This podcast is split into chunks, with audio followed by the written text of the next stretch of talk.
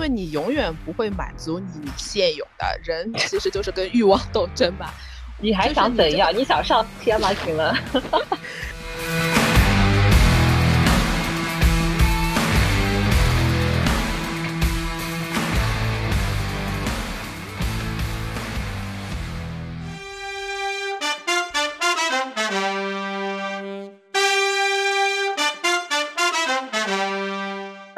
欢迎来到隔壁班。我是刚刚读完马伯庸新书《太白金星有点烦》的花同学。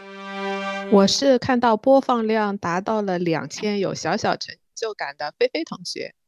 呃，我是刚经历一周令人崩溃的工作，但是被一场网球以及跟同事的吐槽治愈的阿黄同学。那感觉你也蛮容易治愈的嘛，还挺好的，靠多巴胺的分泌。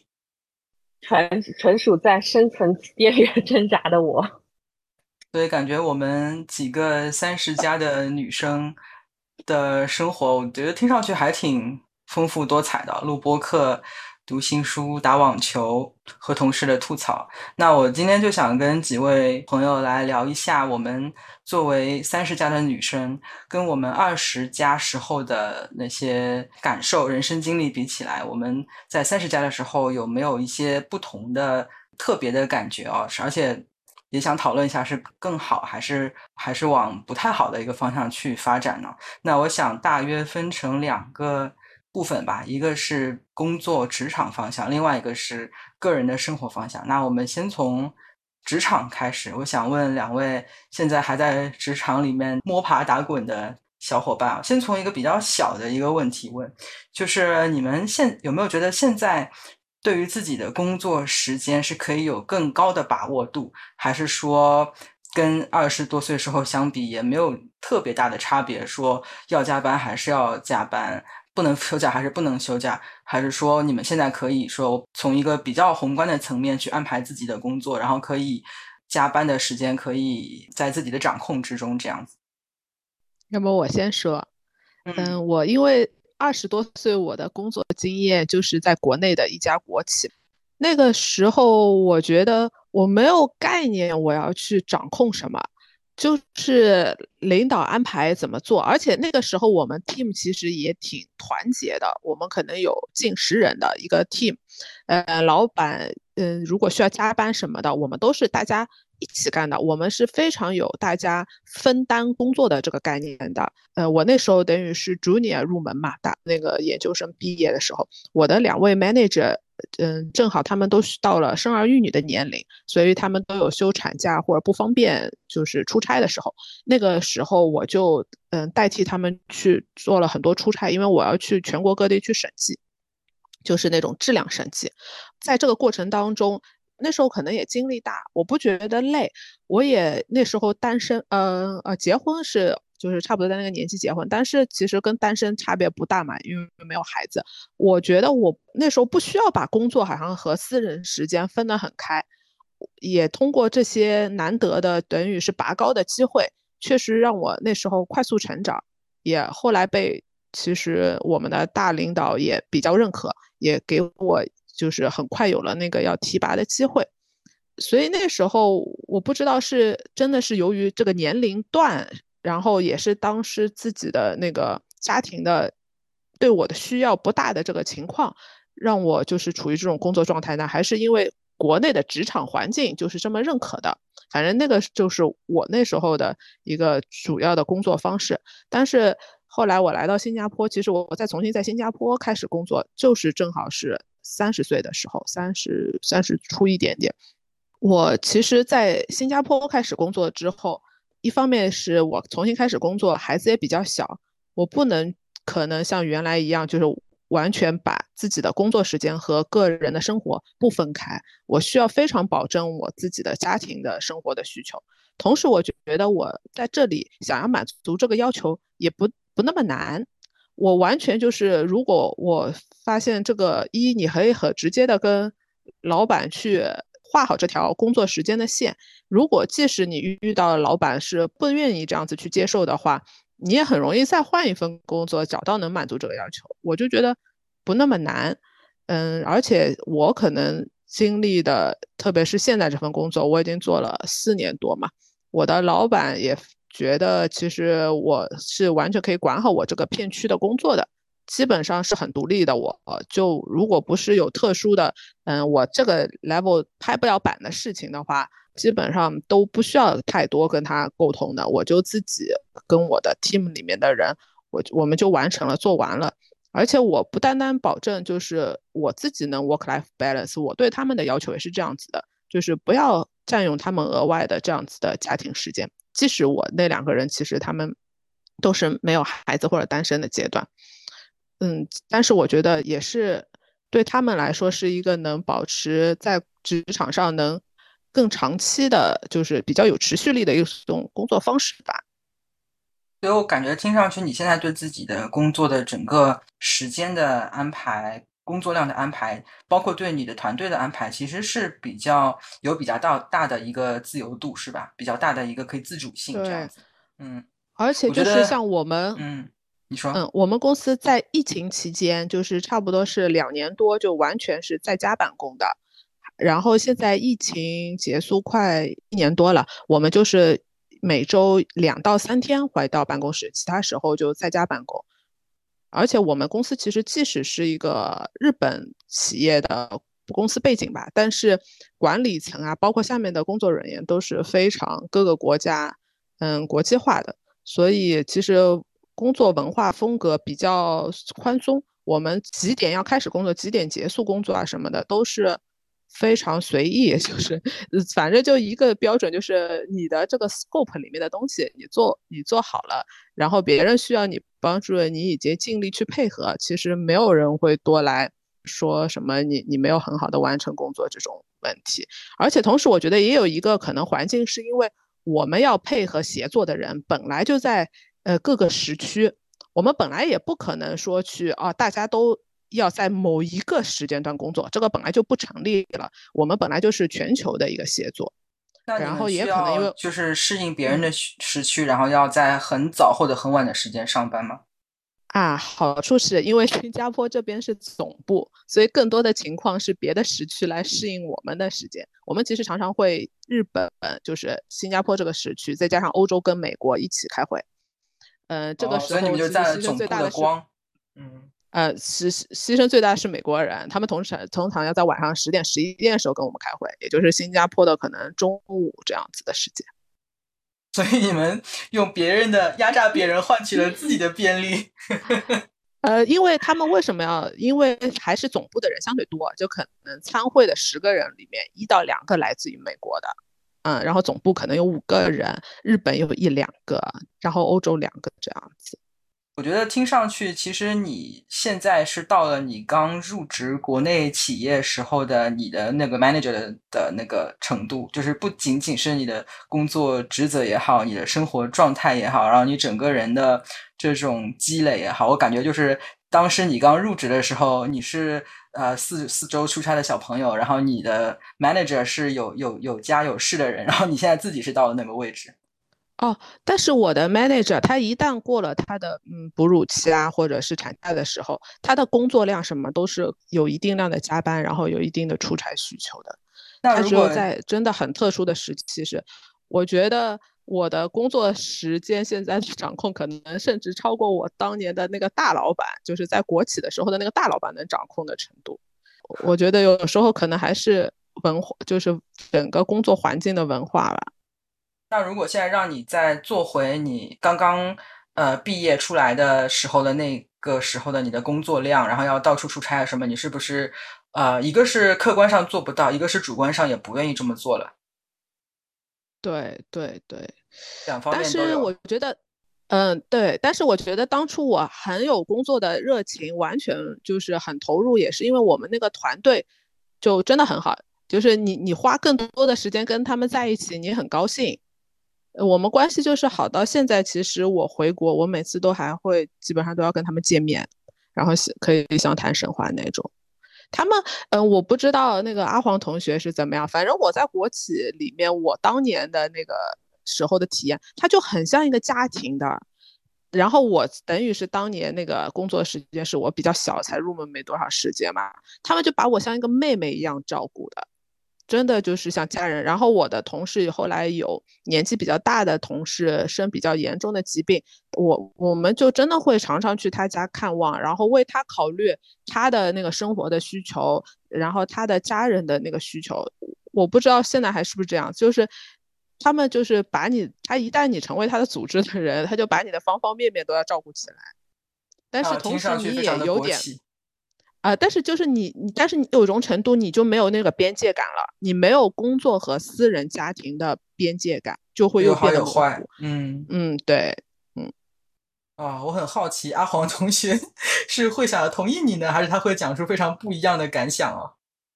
哎呀，我其实挺羡慕菲菲同学的，因为我觉得他的他在内地的工作经验，其实相对企业氛围还是不错的，至少没有一些。呃，国企有的弊病更多，看到的是一些优点。然后现在到了那个坡线嘛，你的听上去你的工作其实是非常 organized，也不会对你自己的生活产生很多的困扰。但是我相信你也不是说这个一秒切换就做到，你自己也花了很多的努力，包括找工作啊，包括怎么调整工作方法。但是我觉得你现在应该是一个比较比较舒服的一个状态，是不是，菲菲同学？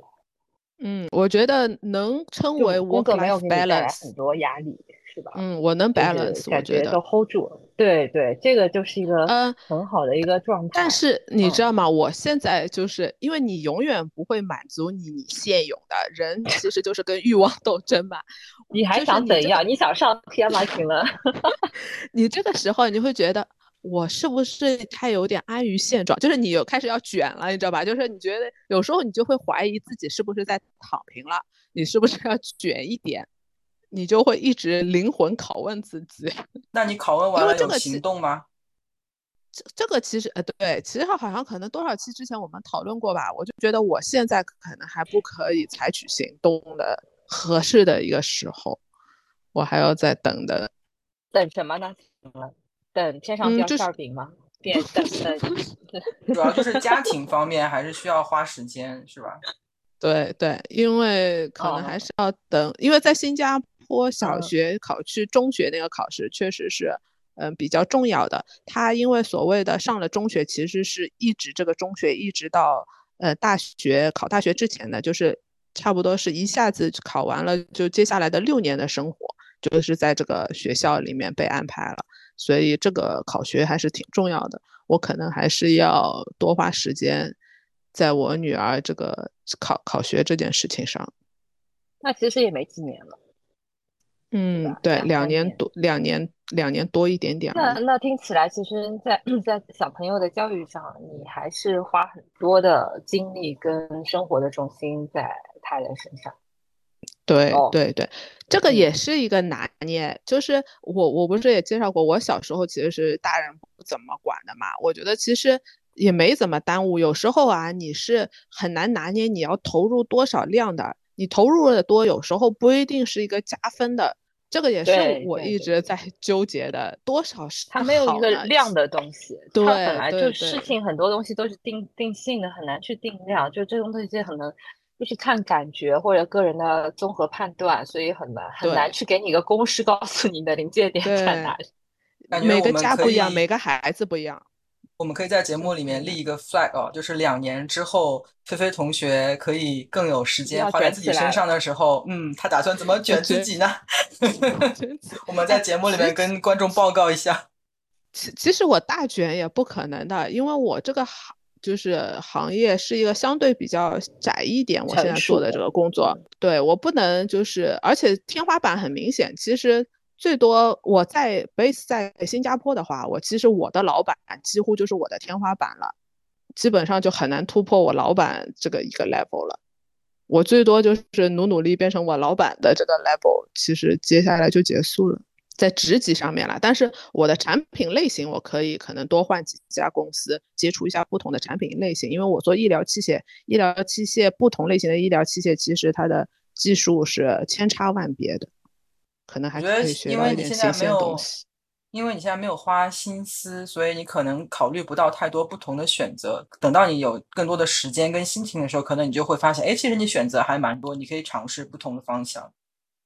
嗯，就是如果还要再突破的话，我就是不能只做我现在这个小细分的东西了，我就要尝试再跳出舒适舒适区，去做不是我这个细分以外的东西了，再可能要从头学很多东西。哎。那就问回阿黄同学，你觉得现在你的自由度有变高吗？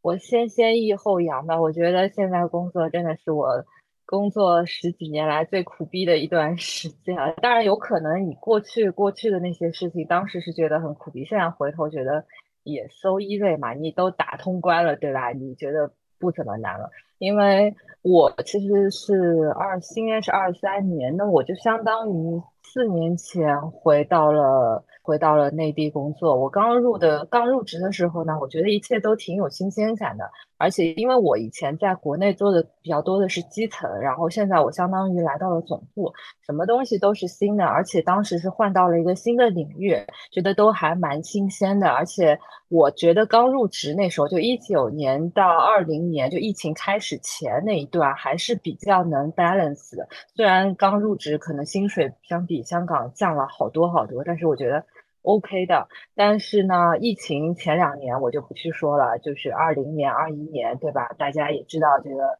这个行情也不好做，什么地方办公都受限，对吧？那个还有各种外围的影响，什么贸贸易战啊，什么什么，对吧？哎，那那段时间你们的收入会改变吗？还是说你们的就是固定收入是不会因为这些事情而减少的？他说会受影响的，就是疫疫情疫情的时候，对，嗯嗯，其实我还蛮感恩的，因为虽然说整体的怎么说呢，整体的经经济环境肯定不如一九年，呃，不如二零年以前嘛，但是收入其实没有太大影响，因为正因为困难，所以可能就是我们整个集团拨了挺多资源在这儿，所以导致我们业务做的还可以，对，包括当时也上线了一些电子化的一些手段。所以其实并没有对收入造成很大影响，但是因为我是属于疫情前半年刚刚回到国内工作的，所以我没有办法把后面这几年的工收入跟前几年比，对吧？就我没有一个参照物。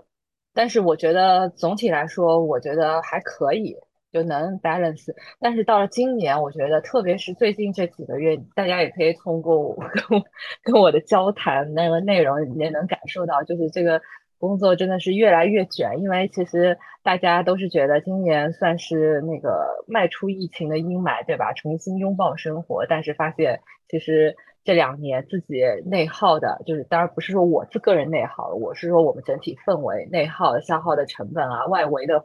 经济环境啊，其实已经不一样了，所以就面临特别大的挑战。而且呢，越是在这种就是业绩做的不太好、不是很乐观的情况下呢。然后就会多很多文字分析的事情，数据分析、文字分析，那就要领导就要问，哎，为什么你的数据没有以前好？你下降的原因是什么？那个时候，现在就是那种打破砂锅问到底、刨根问底式的追寻。原来可能就是你的、你的那个盈利啊，就几个 BP 啊，根本就不在话下。现在连几个 BP、几个几个百分点，呃，都要跟下面的分公司吧，算是这样分部吧去。去那个基层，去前线，去跟他们斤斤计较，问他为什么你这个下降这么多？就是说，行情好的时候，你很多的一些瑕疵啊、缺点都可以忽略不计。但是退潮以后呢，你就会发现，哎，原来我们这边自己有这么多的一些结构性的一些问题，有一些深层次的问题。特别那我想问啊。你你们这种就是比如说数据，他希望你们给出一个解释哦，他是真的想听到真正的背后的原因的解释，还是说只是希望你们能够找一些比较能够书面上写得出来的理由交上去交差而已？其实两个都需要的，就是说对于可能对于直属领导，他更希望知道真正的原因，对吧？而且因为我们也不是直接接触业务的，我还要把这个传输到我们的下游去让。基层单位去报给我们真实的原因，我们再通过自己的探索这个研究去找。但是呢，你整理好了，你报给领导的领导或者领导的领导的领导，这个东西就是要考验你的真功夫了。你不可能把真相直接都说出去，你肯定是要避重就轻，或者是你想让他听到什么，你怎么写，对吧？就这个样子，所以都需要的。听上去非常的艺术啊。是啊，就是，所以我其实也特别能理解为什么我们能看到的一些，就是比如新闻里的关于一些数据啊，还有一些动向啊，呃，怎么讲呢？它可能新闻越短，信息量越大，因为我们看到的其实是从基层收集来的信息，中间经过很多个环节，就像类似我这样的经历，对吧？呈现给你的其实。虽然只有短短两行字，但是背后可能有很多，背后有很多的故事，过滤不掉很多的信息什么的，就很多加工。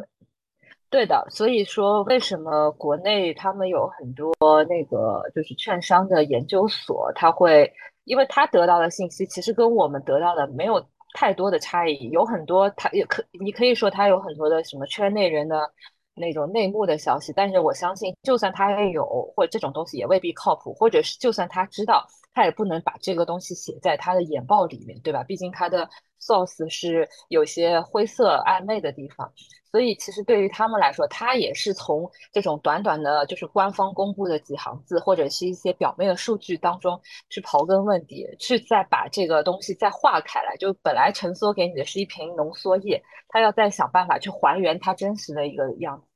所以你觉得，其实国内这个这方面其实还是跟国外有一些些许的不同。可能国外它中间的过滤啊，或者是那种干扰因素没有那么大，对吧？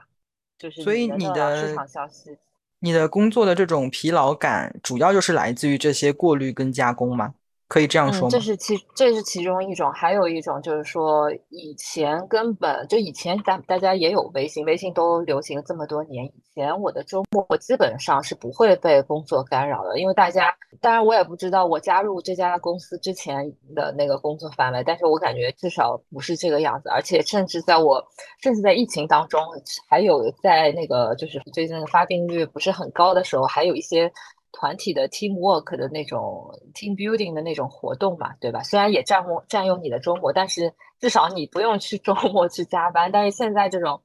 对你个人生活的侵蚀特别特别厉害，就很多时候，而且这种东西都是周末可能。或周五晚上布置的一个活，你不得不周末看微信、加微信群，然后微信群里讨论，有时候还要带电脑。所以我现在周末基本都会带电脑回来，因为我就很怕以前碰到以前的情况，突然周末要一个什么数据啊，要一个什么写什么材料啊，什么你电脑又不在身边，你可能还得灰溜溜的赶回公司去打工，所以。就在这种情况下，哦，我觉得卷的特别厉 害。这个我们也是有体会，因为我们录音通常是在周末嘛，然后就能够感受到阿黄同学有的时候，甚至在录音的时候也需要应付一下工作上的一些突发的状况了。对对对，反正当然也也不是说是像怨妇一样抱怨嘛，我只是讲一个这样的一个现实嘛，反正一个现状。现在，对对对。你就比如说我，我前两天不是去上那个网球课嘛，呃，遇到我们那个另外一个同事，一个九几年的小姑娘，就跟我抱怨，她说，她他们的对口的一个老板，就是在跟我们某个管理层的老板交谈，就是出差当中有一个交集，老板就顺口讲了一个什么事儿，他们老板就很热情的，热情打引号的热情啊，热热情的就把这个活给接过来，接过来那。他们领导又不会具体去做，那接过来还不是他们下面的那些同事去搞嘛？其实这个事情可能原来不是他们那个工作范围内的，有涉及到很多跨部门的，其实根本不是在他的那个职责范围内，但是不得不他也要去搞。我说那你什么？我说你都没有接触过，你都不知道这些事儿背后是哪哪些部门，到底是个什么故事？他说没办法，一个个去问啊，这个就这个样子了。所以我觉得是不怕你去卷，其实做事都是有意义，但是就怕你这种 大家都一窝蜂的都去上，没有任何计划型的，A 过来插一脚，B 又过来插一脚，C 又过来问，真的我觉得基层人很受不了。其实我也觉得我我因为我们队的很多下面的。各各省的那个分布嘛，对吧？其实我觉得有时候也挺不好意思的，就是说，因为上面要什么东西，可能你还得去问他们要，他们也要再问他们的下级单位或者员工一些要。其实我也觉得很多事情是一个很劳民伤财的事情，但是不得不大家为了应付工作一起，对啊，一起一起在卷。就是我听下来啊，就是阿黄同学这里的工作方式跟我这里。有一个我觉得比较重要的不不一样的点，就是没有从下至上的一个 feedback 机制的。我们其实因为这里做一些 project 的管理啊什么的，也很容易啊。这个 department 让我们要从这个角度给给他提供信息，那个 department 要这个，然后呢，我们就会 feedback 的。我们就讲你这个是工作那个不效率，我们这个几个 department 我们应该一起来讨论怎么来制成一个能满足大家需要的一个。统一的像一个 tracker 一样的，我们只要在那个 tracker 里边 update 了，大家都从那边去拿，或者有时候就是也是说说啊，老板去接了一个活，但是我们是可以跟老板 feedback 的，为什么就是认为他接这个活是呃不应该的，或者说我们就是任何的想法，我们可以争取到老板的 feedback。当然最后就是你 feedback 了之后是有两种结果可能的，就是一个是随了就是我们的这个就是需求，还有一个就是。老板最后没有被说服，按照就是不是我们意愿的这样方式来做，但是因为他是更高的管理层，他做了决定的话，我们是会去执行的，但是我们是有机会去 feedback 说出我们的就是看法的，所以我觉得这好像是最大的不同，就是你们其实作为做的人，你们看到了，嗯，对，你们看到了一些东西，而且其实通过大家如果有商有量的话，是可以提高集体的工作效率的。但是由于没有这个渠道，就是变成了从上至下是唯一的方式的话，是啊，如果说你有一个有一个定，就其实不是卷，我觉得是是管理管理方式，对，无效卷不是真正的卷，对，我觉得这不是渠道的问题，我觉得这个是文化的问题。我觉得由下往上的渠道它可以有，但是它可以无效。啊，就没有真正的，就是不不形式上的，并不是比如说阿黄同学说他们要把数字往上报嘛，他们往上报的时候，其实就会有不同的报法，然后不同的人有得到不同的信息，不同的处理。我觉得这就是其实就是一种由下往上的一个信息的收集跟反馈，但他们的目的、他们的形式跟目的都跟脱线会不太一样吧？我觉得这是底层底层的一些结构不一样导致的。哦，不过说说到一个很好、很很有意思的事情，就是我那个跟我一起打网球的那个同事嘛，他就跟我说嘛，他说，但是他们组有一个另外一个问题，就是说他们组里面有一个七几年的一个大姐，就是因为跟他们的领导有矛盾，你知道吧？不是具体什么矛盾，可能也讲不清楚，不，然后就一直是消极怠工，只连那种会就是自己 team 的会也不参加的那种，就是能厚脸皮到这种程度。然后就剩下，因为他们组人也不多，一个人不干活，那么这些活都分派到另外三个人的头，三个小姑娘的头上嘛。然后这个女孩子呢是中间大概年年纪不是最小的，中间那个，但是她是九四年还是九五年的吧？她她就有一次跑到他们领导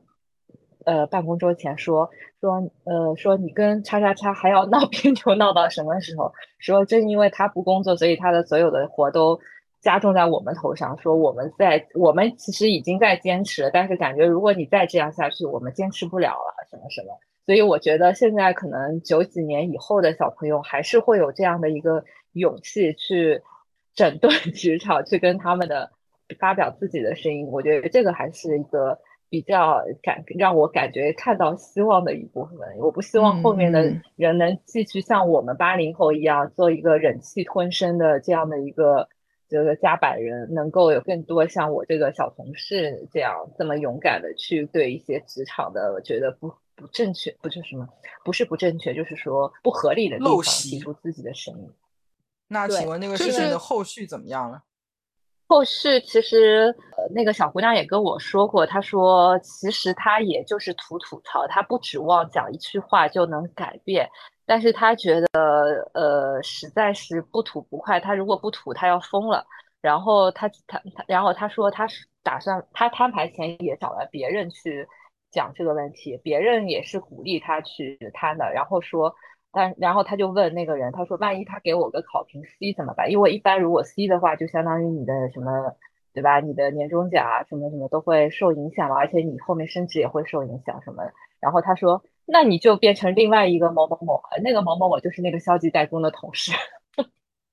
他说某某某能做得到，你你做不到吗？太逗了，真的，嗯。这个我再想说两句，就是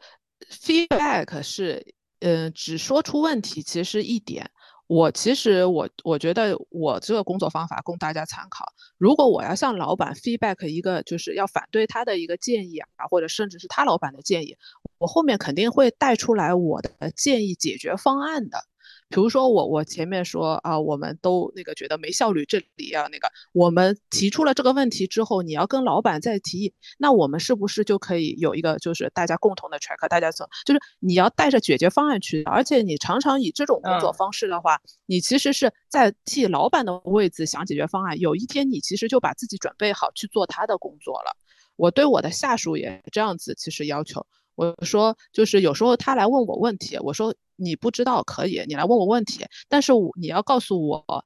呃，在你现在仅有的信息下面，你如果要做的话，你你你准备 take 什么 action？我是可以评价你这个 action，就是有什么还没有欠考虑的地方，但你不能只是问我问题，因为不然这样子是不能帮助你再往上再走，那个承担更大责任的，是吧？这个小姑娘反反映这个，那你想想，如果你是领导的位置，你碰到了组内有这样的员工，有什么那个建议呢？是吧？无论这个建议多成熟都不成熟，你可以给老板一点，而且有时候你给一个引子，老板也跟着你这个引子再去想，他才也得到了这个答案。因为事情永远是事情，你要想着就是怎么去解决呗。是，就是说要看你的讲话是什么样子。就是说你是想让你已经有成熟的方案，你想让他跟着你走，还是说你只是想施加一点压力？所以我觉得像这种情况下，他更多的是施加压力吧。而且其实怎么说呢，就是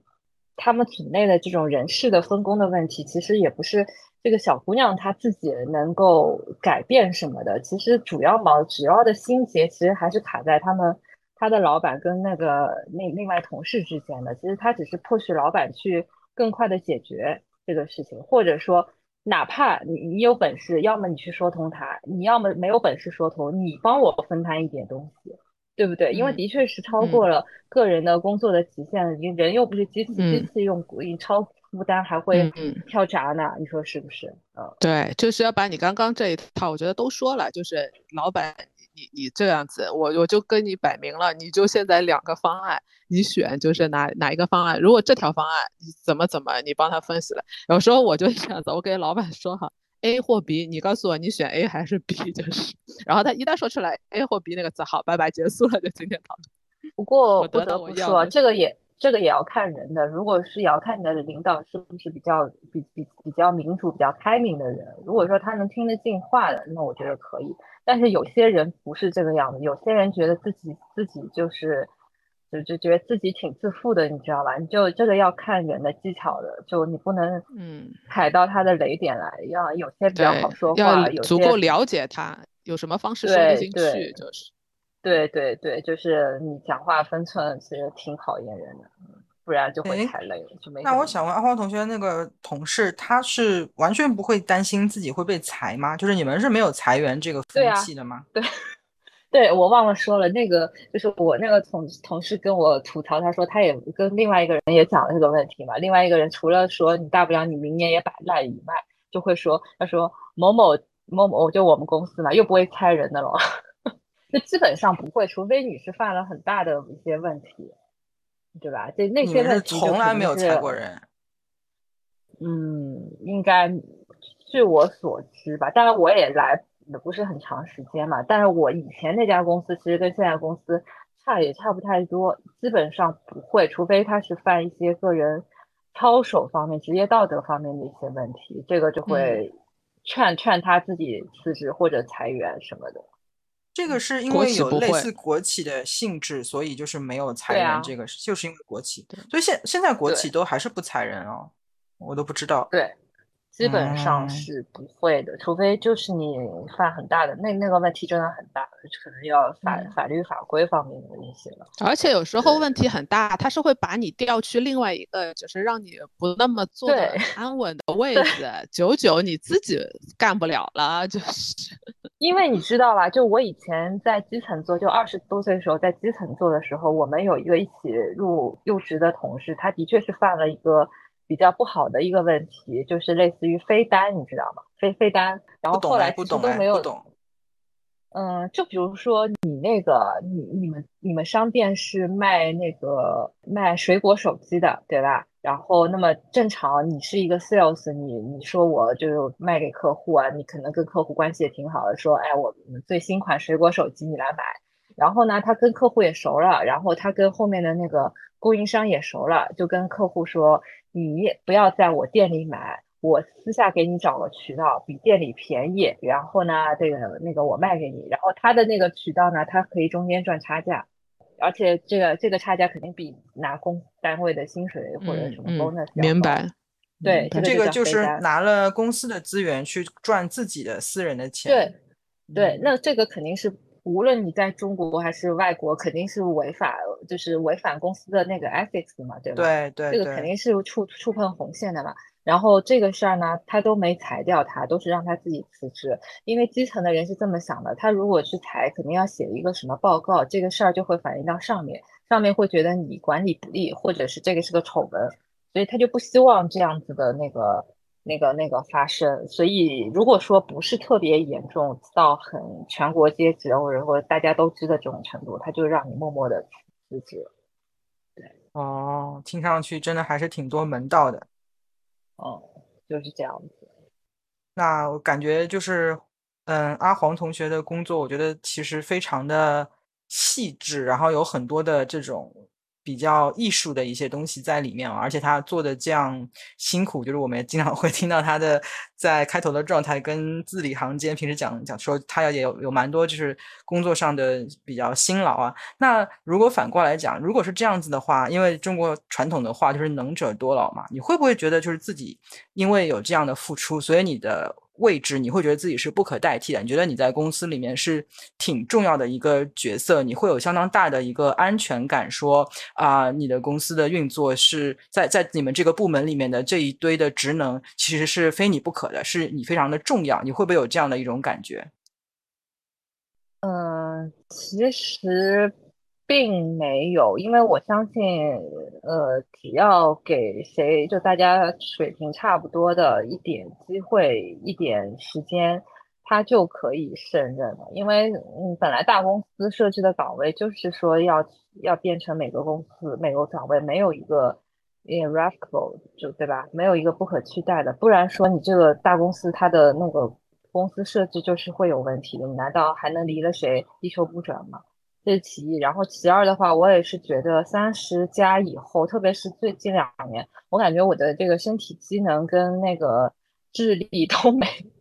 都有变差的趋势。真的，我觉得其实我们新新来的那可能二十几岁的呃年轻的同事，他时间一长，其实他很多东西都能很快的学会，包括他也有体能，他的那个就是怎么说呢，智力也是在那个个人的顶峰时候，所以我觉得。其实是并没有一个太大的一个优势在的，真的，我是我个人，我很惊讶哎，说话，你跟我想的设想的你的那个回答完全的不一样。对啊，我觉得其实很多呃，当然你有可能说啊，你你工作比较多，你经验比较多，经验这种东西呢，怎么说呢？你平时其实用不到，你又只只有在那些关键时刻可能会需要你的经验来。来提一把手用得到，但是其实平时大家都是按部就班的工作。嗯，你说实话，这些活你给一个那个可能，因为我们现在毕业毕业生的那个都是研究生毕业嘛，对吧？你给他半年一年的时间，我觉得他也可以做同样的事情。对啊，真的吗？就假设你现在回想你自己刚刚毕业的时间，做你现在的工作，你觉得也是可以完全胜任的吗？呃，那不是，那对啊，那你就是说明你跟刚刚毕业的时候是不一样啊，你是有十几年的积累的。就是我说，可能因为现在的工作，嗯，怎么讲呢？就是可能你每天的日复一日的那个工作，你你给一个新人一个机会，给他足够的 training，他可以应付日常的工作，但是他可能没有接触到太多一些实际。就是是就他没有接触过一线，我觉得这个是一个很大的问题。可能你平时看不出来，到关键时候你他没有接触过一线，他就会露怯。所以说，就是日常日常的基本工作，我觉得其实你给任何一个人足够时间，他都能应付。但是从长期来说，如果说你想要有一定的突破，或者说你要在人群中有能够脱颖而出，其实我觉得还是要。嗯，还是需要时间去积累，就是更多的一些，就是一线的那种经验。我觉得一线经验其实还挺重要，但是平时其实用不到，只是在关键时刻用。但是关键时候啥时候来，知道。但我觉得，就是大家招人都是要招，大部分时候的岗位都是需要有经验，其实就其实就是为了应付那一个非正常时候的一些突发的一些状况嘛。对，就就我觉得就是就像你说的一个正常的一个时间上的一个正常的工作，其实真的能够胜任的人很多。然后我们需要一些给，比如比较高的工资，然后去请一些比较吸引的人，然后回来，其实就是要去处理一些突发状况的。嗯，那我也只能这么想了。然后，因为我是觉得这两年，其实我以前在在在香港的工作经验，也只有在某些时刻啊，哎，当然这样说有有点那个站着说话不腰疼，呃，的确是在某些某些比较突发的、比较就大家都应付不了的工作时候，可能是有一些帮助。你在香港的经验还是有的，对，就是包括跟那些。呃，外资、外资和同业这种接触的一些打交道的一些经历，其实还是会有一些帮助的。所以，其实也我觉得，可能平时工作方面，因为我们这个机关工作还是比较需要体力跟心力去应付的很多书面啊、分析的工作。但是，我觉得其实年轻员工他们在体力跟精力，而且他没有什么后顾之忧嘛，他就一个人嘛，对吧？过了一段时间以后，他完全可以跟你。跟你达到差不多的水平，但是有一些关键时刻，可能还是需要你，你因为你见过世面，你经历过，你处理过类似的事儿，你可能要站出来，需要发挥你的作用。这个就是我的观点。那菲菲同学呢？你会觉得自己随着年岁的积累跟经验的积累，你在公司的嗯不可替代性会相对来讲有所增加吗？嗯，不可替代。从两个角度来讲吧，如果说是从市场上很快可以，比如说我离职，很快可以找一个人再来填我的这个位置，我觉得这个是很可很很容易的。但是如果说是让我，比如说缺损我这个位置，然后让我下一层的人来完全承担我的这个，我觉得其实是呃工作的大 KPI，最终都会完成的。但是呢，就是怎么来。呃，deliver 这个 KPI 的这个方式方法，呃，我的经验的程度和一个很 junior 的程度，我觉得我们肯定会用很不一样的方式方法，效效率的程度也会不一样。但是最后是能就是做到的，只是你花八个月、三个月什么付出的多少的钱的那个不一样而已。听上去大家还是觉得，就特别如果是跟大公司工作的话。不会有特别大的那种成就感，说啊，我是在做一个可能不可替代的一个角色，还是会觉得说大公司里面就是走了谁来了谁都差不多这样一个感想。那如果从另外一个方面来讲，那个工作了十几年之后，有没有觉得自己的人脉上的一些积累，说那如果我现在要立刻去找另外一份工作，会比较有自信心，然后也比较知道说我。啊，可以找的工作的类型啊，怎么样去找啊？然后对于新工作的胜任的情况，什么会比刚刚毕业的时候要非常的心里面有底很多这样的，这方面会不会好很多呢？可能是吧，因为毕竟吃过这么多盐，对吧？比人家走过的路 还多，你会碰，因为这么多年肯定会碰到一些就是就是比如说只公司内部的调整啊，还有就是了解到。别的一些行业内同业的一些情况，可能你你在面对面对变化的时候，你心里更不慌一点。我觉得这个倒是真的。包括你可能有一些时候，你是需要去跟同业打听一下，就是人家是怎么做的，市场动向，你可能比人家多认识几个人什么的。我觉得这个你能认识一些同业的人，知道你的其实别别人那个公司怎么样啊，是。可能现在对你再去，如果要去一个新公司，最大的益处吧，就是特别是你如果认识一些里面已经在的人，你就可以大概了解一下。但是呢，你做看多了，你就知道每个公司就像每个人一样的，有优点有缺点，只是看和你 match match 的那个问题。如果讲到找工作的话，因为这里其实是那种叫做嗯猎头文化比较繁荣的，所以其实你就是跟几个猎头。有一些联系，或者说你只要自己的履历够吸引，就是能还是个供需关系吧，市场有需啊，他能促成他的生意，他其实你只要跟猎头一起工作，找工作也不是一个太大的问题。那你们会有三十五岁焦虑吗？说啊，到了三十五岁，可能市场竞争力，传说中的市场竞争力没有这么大了，比较就业比较难的这个事情。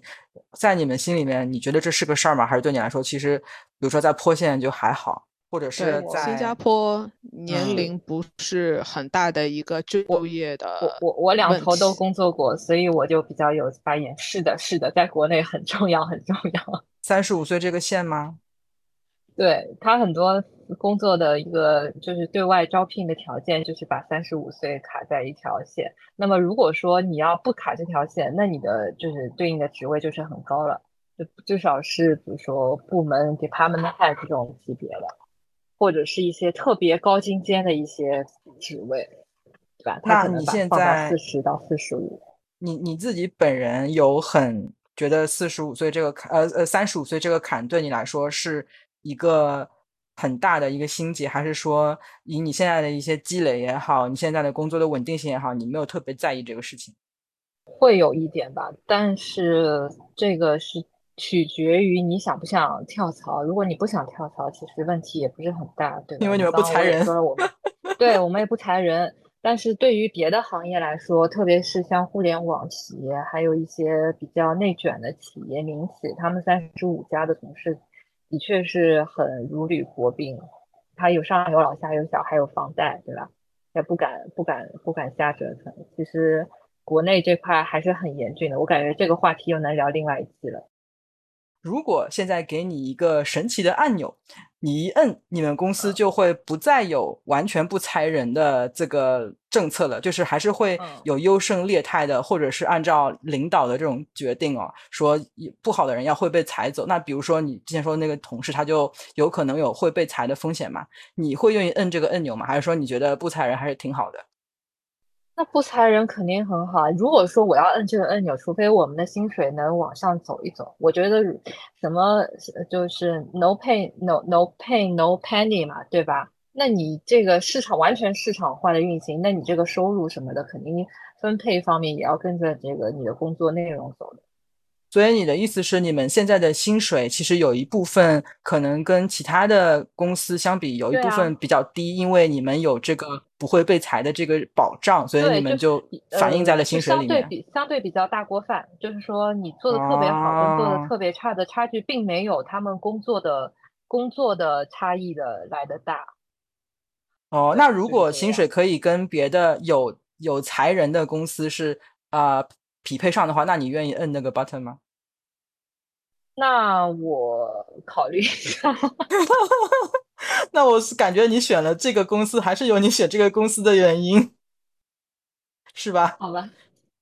是吧？就是这，这可能也是你的一种，嗯，subconsciously 的一个选择，是不是？对，因为为什么？就是说，你想，你想当时就，但可能那些就是说市场化薪水的。公司它前两年的确是赚的很多，但是这两年可能它它的收入也是跟市场相那个相匹配的嘛，包括市场不好了，它就裁员嘛。但是我觉得，如果说这样的公司在整体一个大环境，在整体一个怎样的大环境，在整体一个就是年纪不是很重要的，就不是一个生死线的这样的一个大环境，我觉得这样的市场化是 OK 的。就比如说像新加坡、像香港。就哪怕比如说我公司业绩不好了，我要开掉一些工资比较高的，对吧？那些就是中中层员工，那我觉得也能 OK，因为你市场上你还能找得到。但是问题是你如果你一家公司你是这个氛围，但是别的市场上大部分公司他在招聘的时候都是把三十五设成一个生死线，那个就很惨了。对，所以其实说到底，就是整个社会的一个压力转嫁到了你的身上。我觉得是。对，其实为什么跳槽到这样的一个单位，可能薪水也不是这么高的？我应该看重的就是它的一个相对的一个稳定性。包括我当时跳槽前也快接近三十五了吧，对吧？你当时你你再找一个很卷的，然后整个社会氛围又是这样的，你何苦呢？而且就是说，你多出来那些薪水可能都不够弥补你你你多付出的那些劳动力的，这样子。哦，所以就是能感受到就是这样的一个风气的对于人的一个实质上的一个影响啊，在择业方面这样子，嗯，其实是的，对对对。那今天跟两位同学讨论这个职场，我觉得我还听到蛮多跟我的设想不太一样的一些一些回答，我觉得还挺挺有意思，然后又挺。呃，发人深省的。那我们这次的三十加跟二十加的这个生活对比的职场篇就先到这里。那敬请大家期待我们的下篇，聊三十加跟二十加的生活上的一些改变。我们下一次再见，拜拜，拜拜拜。